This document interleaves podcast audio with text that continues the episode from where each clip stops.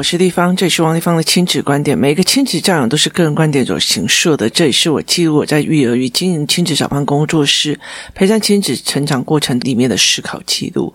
如果你有任何的问题想跟我接洽，可以在我的粉丝专业跟我私讯。那我的粉丝专业叫超级富有的幸福幸运女 Antonia 王的。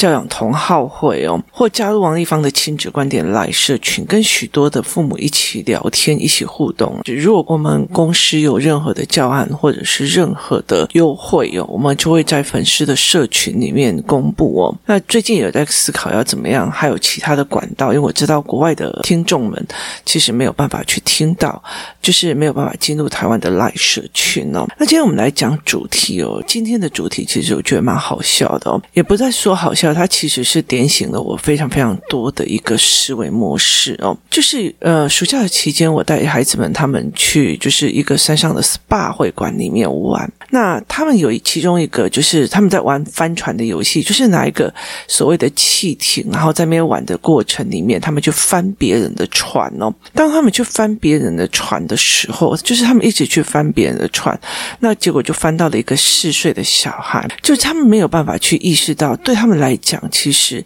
站起来可以到胸口的部分，对这些四五岁的孩子来讲，他其实会灭顶的。所以有很多的妈妈就在旁边尖叫。那我当场有处理，然后让他们知道原则原理，为什么大家会那么的紧张的原因。结果呢？等到我回来了，在工作室的时候哦，就是过了一段时间的时候，我就让他们看所谓的什么叫做翻艇的问题哦。我让他们拿出来那个什么，呃，国军有一次他们在做演练的时候，海陆的在做演练的时候。那翻艇过，结果后来到最后，呃，就还是会有人死亡这样的状况。那其实水深只到一百五，然后离岸上距离也才到一百七而已。那为什么那一次的翻艇会造成这么多的人死亡？它很大的一个原因是在于是在它翻艇的过程里面是非预期性的，非预期性的，因为你没有准备，所以你就被呛到，然后再加上紧张哦。所以才会导致问题变得更大，而且再加上他因为紧张，然后加上呛到，加上因为那个那个战斗艇，它其实没有那么好把它翻过去哦，所以在那个过程里面，它其实比一般要急救的时间还要短，所以他们才会这样子，就是这样子过世的哦。那呃，其实他们孩子在看的时候，一直就觉得谁叫他不翻开，谁叫不翻开，谁叫不怎么样。好，当他们觉得他们谁叫他们不怎么样的时候，我就给他看是呃，这海军陆战队的手续哦。那后来我其实有一次在跟他们讲哦，我记得有一次就是在我很年轻的时候啊，那我曾经看过一群一群年轻人，就那时候真的是蛮年轻的。那他们去泛舟的时候，那天刚好其实水。不大，就是那时候没有什么台风啊，没有什么样的状况哦，所以它其实水流并不是非常非常的大。那它水流并不是很大的时候，导致那个泛溪就没有那么的好玩，也就没有那么的刺激哦。那没有那个刺激的时候，你知道那些屁孩哦，也不是屁孩了，都已经是高中大学的这个年纪哦。那男生就干了一件事情哦。故意的，故意的让船艇不平衡，然后希望可以把就是呃翻艇翻过去哦。那于是就有人翻艇了，你知道吗？那比较瘦小的那个女生差一点救不回来哦。那我在讲这件故事的时候，我在讲这件故事的时候，我要跟他们说。你们呃，有些事情你们不要以为这个就是好玩，就是你们不要以为这个就只是好玩，因为你想的就是你想的，可是问题是在于他有没有可能造成别人的伤亡跟死亡哦。那其中一个孩子就一直问一件事情是：丽芳以那他有没有死掉？有没有死掉？有没有死掉？有没有死掉？我说没有，后来还有救起来，因为后面的救生员把他赶快把他救起来，但是真的差一点走了，然后他就开始在问。那他有没有被骂？他有没有被骂？他有没有被骂？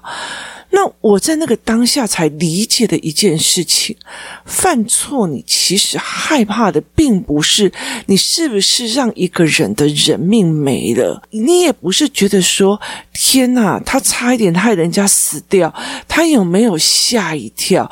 他有没有觉得还好？这个人到最后有救回来，但是他所有的 focus 在于地方里，他有没有被骂？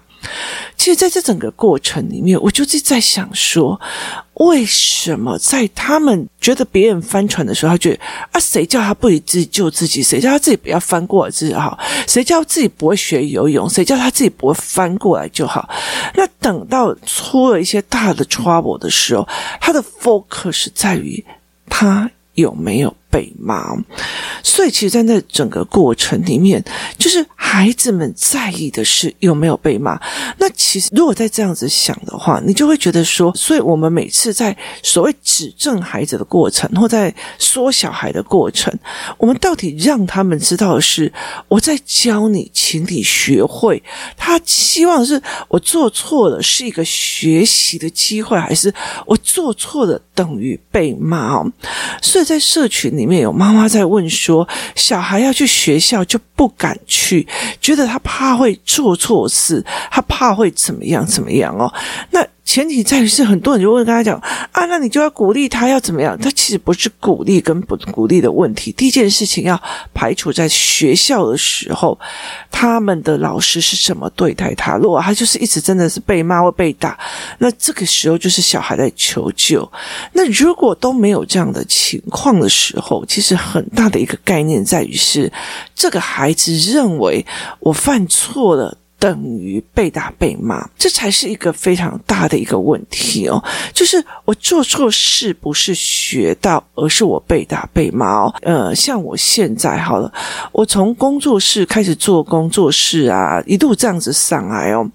那我觉得我有太多的一厢情愿了。例如，我觉得说，呃，我赶快告诉父母，他们应该要怎么。就是要怎么看小孩这些事情，我可以帮忙看。可是问题在于是说，你觉得你很无私的去为别人很多事情哦。其实像说，呃，离开工作室之后约出去玩啊，干嘛，我也照样付钱，我也照样去，我也没有收钱。可是问题在那个整个过程，别人就觉得你理所当然应该的。所以当你有一天你就觉得我不要再这样子做的时候，他们会觉得王丽芳你怎么可以这个样子哦？就是觉得说你。怎么可以又不帮我了？可是问题，他有没有想过我有没有选择权呢？所以在这整个过程里面，他一模一样的状况其实是非常非常多。所以我常在讲，我每次遇到这样子的事情，我都会觉得说，我有做对不起他们小孩的事情吗？没有。我帮他们小孩的事情有没有够多？他们认为他们有帮了我，可是那些事情是不是可取代的？而且甚至是我不要的，甚至是有帮过头，先帮化掉的哦。其实是他没有看到我后面在收拾的这个状况哦，所以在这种很过过程里面，你就会觉得说，好，那一厢情愿在做这个，我也在这所有的犯错里面。一直在修正哦，原来不要这样子这么给人。那以前我常常做的很多事情，就是说，例如说我用了一堂课，然后呃收了几千块钱这样子，可是我就一直给，一直给，有什么教案就给，有什么教案就给。那后来我就会觉得说，他们会觉得你理所当然应该要这样给他。那我也会开始是觉得说，为什么我很无私的去帮一些所谓的就是经济弱势一些的朋友，或者是说，哎，觉觉得大家都在教养小孩子不简单，所以呃，其实我觉得能见面就后来我就觉得说不行哦。为什么？因为当你没有付出一个代价去买一个别人的思考法的时候，你不觉得思考是重要的哦。所以这是一个非常的概念，就是你并不觉得思维模式是重要的，你会觉得哦，这好贵哦。那我就觉得说，那你不知道别人怎么养成他这样的思维模式哦，你就是不会。懂这个逻辑的人，那你就不要来。所以其实，呃，思维模式它是一个非常重要的一个概念哦。其实你带着，我觉得不管育儿还是做任何事情，它都可以影响到你很多的选择跟决策。可是有些人要的是感觉，要要的是抱怨哦。那在这整个过程里面，我后来就觉得说，我一路在这所有的过程里面，我跌了非常多的次的跤，我犯了非常多次的错，让我惹了非常多次的闲言闲语。可是在这整个过程里面，我觉得每一次都让我学到了，就是这让我学到了哦，原原来我跟你的思考模式就是不一样。可是我就是就事论事在说事，你就是一直觉得你怎么可以这样对我？你怎么可以那样对我？就是你讲感情、感觉的人，我讲思维的人，他不是在一个频道里面。我为什么要跟你沟通？你要在那边很哀愁怨怨，那是你的事情，那是你自己的选择。所以，其实在这整个过程里面，我有没有犯很多错？我犯真的非常非常多错。可是，在每一次的过程里面，因为你犯了错，因为你觉得遇到了困难，所以你必须要去走出来那个样貌。所以我才会觉得说，每一次的犯错都会让我学到东西哦，而这学到东西是非常非常重要的哦。所以，孩子们为什么觉得做错了等同于被骂？那如果孩子们觉得做错了等同于被骂，那他怎么可能会觉得做错这件事情是可以被自己忍受的呢？所以孩子就并不觉得这个东西他是可以忍受的，他不可以被骂哦。所以在这整个过程里面，我就会开始思维这件事情：孩子如果在所有的东西里面，这个东西会被骂的，那么他就不会有一个所谓的很好的思维模组。所谓的思维模组就是没关系，错了我就学会一种这一条路走不通，要往下一条路的思维模式。跟哎，不要做了，做了以后还等一下如果被骂怎么办呢？所以在这整个过程里面，他会变成一个创造性人格吗？我觉得那不太可能，因为他认为错了就会被骂，错了就会被骂，他没有在这个东西里面。学到东西哦，呃，我们家有两只的呃台湾长尾龟，那因为在我们家其实就我儿子跟我女儿在呃陪嘛，所以就觉得很无聊。后来我就把它拿到工作室去，因为工作室有个小孩，他比较常在工作室，我就让他拿过去。就拿过去的时候，后来有一次哦，我在呃陪小孩上课的时候，这个小女孩就一直在我旁边晃来晃去，她可以跟我聊天哦。一刚开始他来的时候是不可以跟任何人聊天，那现在他很喜欢说话，然后跟我聊聊聊聊。后来等到他妈妈来的时候，他就在旁边晃啊晃啊晃啊晃啊晃啊晃晃过去哦。那等到他晃啊晃过去的时候，呃，他妈妈就说：“那你有跟丽芳姨讲吗？”然后呢，他就说没有。他晃了非常非常久了，将近两三四个小时之后，他终于鼓起勇气来跟我讲说：“地方，我告诉你，我有天洗乌龟的时候啊，我就先想说笼子太脏了，先让他们在外面走一走。等到我想起来的时候，已经跑掉一只了哦。所以其实他们有做了非常多的方式去看说，哎，怎么样让那乌龟不会跑出去？可是还是跑出的一只，就然后就一直找不到这一只的乌龟哦。”那后来他就一直问我说：“立方姨，那我要怎么做赔偿哦？”那我就跟他讲说：“乌龟是一条生命，它没有价格，我没有办法去跟你讲这一只乌龟该是值多少钱哦。”所以他们没有办法去了解所谓背负着一条生命的意思哦。这个人做的这件事情，他背负了一条命，他背负了。他因为他自己的过错而导致的这一条命跟这一个人的人生戛然而止哦，所以他不知道其实。就算被骂哦，其实除了被骂之外，最痛苦的一件事情就是你要背负着那一条人命的怨念，跟那一条的愧疚感，在往前走自己的人生，这才是一个最大最大的问题。他们其实不知道，被骂其实是算最轻微。这世界上有人愿意骂你，你就有愿意改进的机会；有人愿意教你把。该呀喽，这个东西不可以这样做。好，那你就学会了每一个细节跟严谨，而并不会去做你要背负着一条人命的一个概念哦。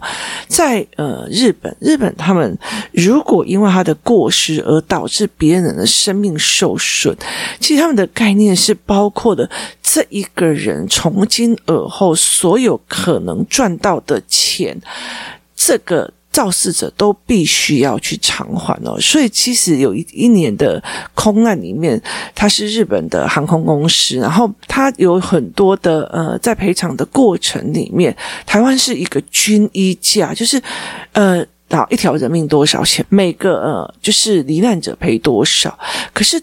对他们来讲，同样是日本人，他们要要看哦。好，这个是呃，就是商业界里面的 CEO，他年薪呢，我就好几千万，所以他必须用他的年薪，再加上他到日本人。可以呃，就是存活的，就是呃，平均寿命的这一段期间的钱跟薪资，你都要一起赔给他。所以他们是这样子在算，就是你毁掉了一个人之后，往后的人生的收益，而这些收益是去承担这个他背后的责任所需要给的一个概念哦。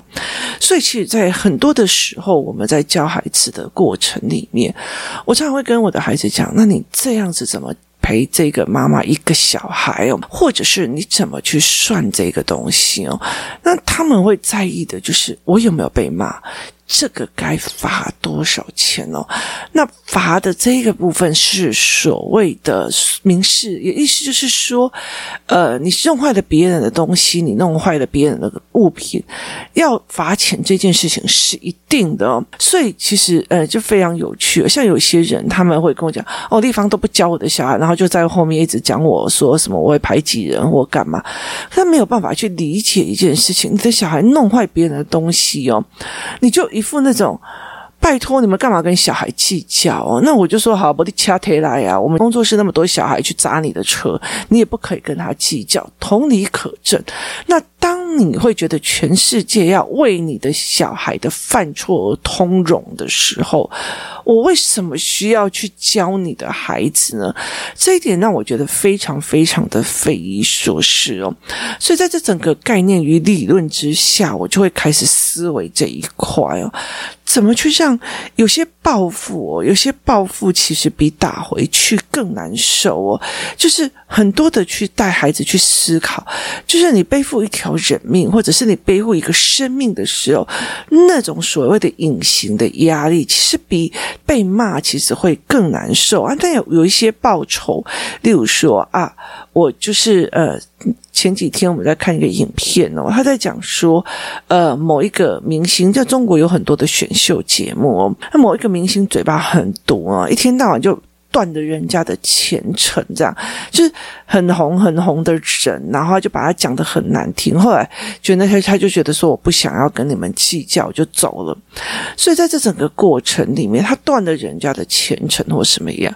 可是有人选择了，我多年之后，五年之后回来，用我的声音跟我的实力重新打脸你这个你所谓的导，就是呃导师，你的声音、你的语言都还唱不了比我还要好的这样子打脸，所以其实有一些报复，它其实比打回去更难受。真正的可怕，这不是有没有被骂，而是不面对之后所付出的代价哦。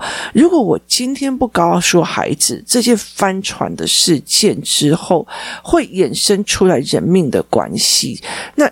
他以后高中、大学，他又去玩这样子的游戏的时候，那他势必是背负的一些人命在身上哦，他。背负的一些的怨念，跟一些人命，跟一些所有家属的怨恨，在他的自己的身上。所以在这整个过程里面，你怎么去选择看这一件事情的？当然，有一些人他们是无灵魂论，他们觉得那我不一定有灵魂会在我后面，我觉得你 OK 就好哦。可是，在这整个过程里面，你把自己养成一个非常冷血死的就死的这样子的这样子的状况。可是，你有没有想过？有一件事情，他的所有的家属所有的事情，他都其实还是有怨念在身的哦。所以他们不知道怨念，他也不知道生命的价值哦。所以，呃，孩子们他只知道。这件事情有没有被骂？也意思就是说，这整个证明了是说，当孩子犯错的时候，你的骂是让他变成更退缩性的人格，还是你用教的？用教的跟用骂的又差在哪里？然后教又教在哪里哦？我像我儿子他呃翻人家船的时候，我真的是彪骂哦。可是，在这整个彪骂的过程里面哦，我实验给他看，我做呃概念给他看，我做的非常非常的东西，让他知道彪骂这件事情是因为他犯的滔天大错，但是内容本身。他是学到了后续的本身，他也学到了什么叫做去道歉，什么叫做去看清楚自己弄坏了别人的生命，自己做坏了某一些事情啊。所以在这整个过程里面，你怎么去陈述这件事情，你怎么去思维这件事情是非常重要。我并不觉得小还犯错就不打、不骂、不威胁、不恐吓。我觉得在那整个过程，那就是你冷漠。而不去教哦，那可是教跟骂跟处罚这件事情里面，其实很大的一件事情在于是今天。呃，关进去牢里面，并不是一个真正的处罚。他其实真的在意在于是说，我在整个社会里面，如果有一个杀人犯走在路上乱砍人都没关系的话，这个社会无法运作。所以他他把他关在那里面去做他该所谓的可教诲。的这样子的过程哦，那他也避免你在社会里面呃一直在的杀人，他是以社会运行的思维模式进去的，他并不是真正的一个处罚。可是大人非常非常的 focus 在处罚，那导致了孩子们把生命的价值看得比处罚这件事情还要低。他觉得他有没有被骂，他有没有被怎样啊？啊，谁叫他不怎么样？谁叫他不怎么样？好，这些东西在讲生命，你差一点，因为你做错事而导致。呃，某个动物或某个人的生命流逝这件事情，focus 只在于你的所有的专注只在于有没有被骂，这样会被处罚多少，这样会被骂多少。这个概念其实会让孩子们会慢慢的去思考一件事情，就是我在这整个过程里面，我是不是真的去理解了？我差一点。呃，弄了别人的生命，我是不是理解的生命的价值？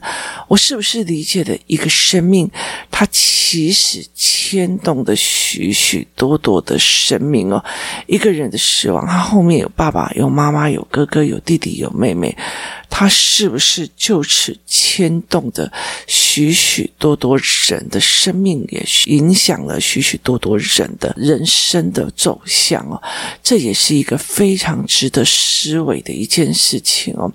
生命教育其实是一件非常嗯，让我觉得刻不容缓的一件事情。但是生命教育，我又并不觉得它应该是跟以前传统的生命教育是一样的哦。那所以，其实，在很多的的概念里面，他必须要怎么去重新调整呢？在这整个七月份跟这整个暑假，工作室里面有两个孩子在经历的所谓的呃丧礼的部分，然后亲人的往生哦，然后再加上农历七月的时候，他们问的一拖拉苦。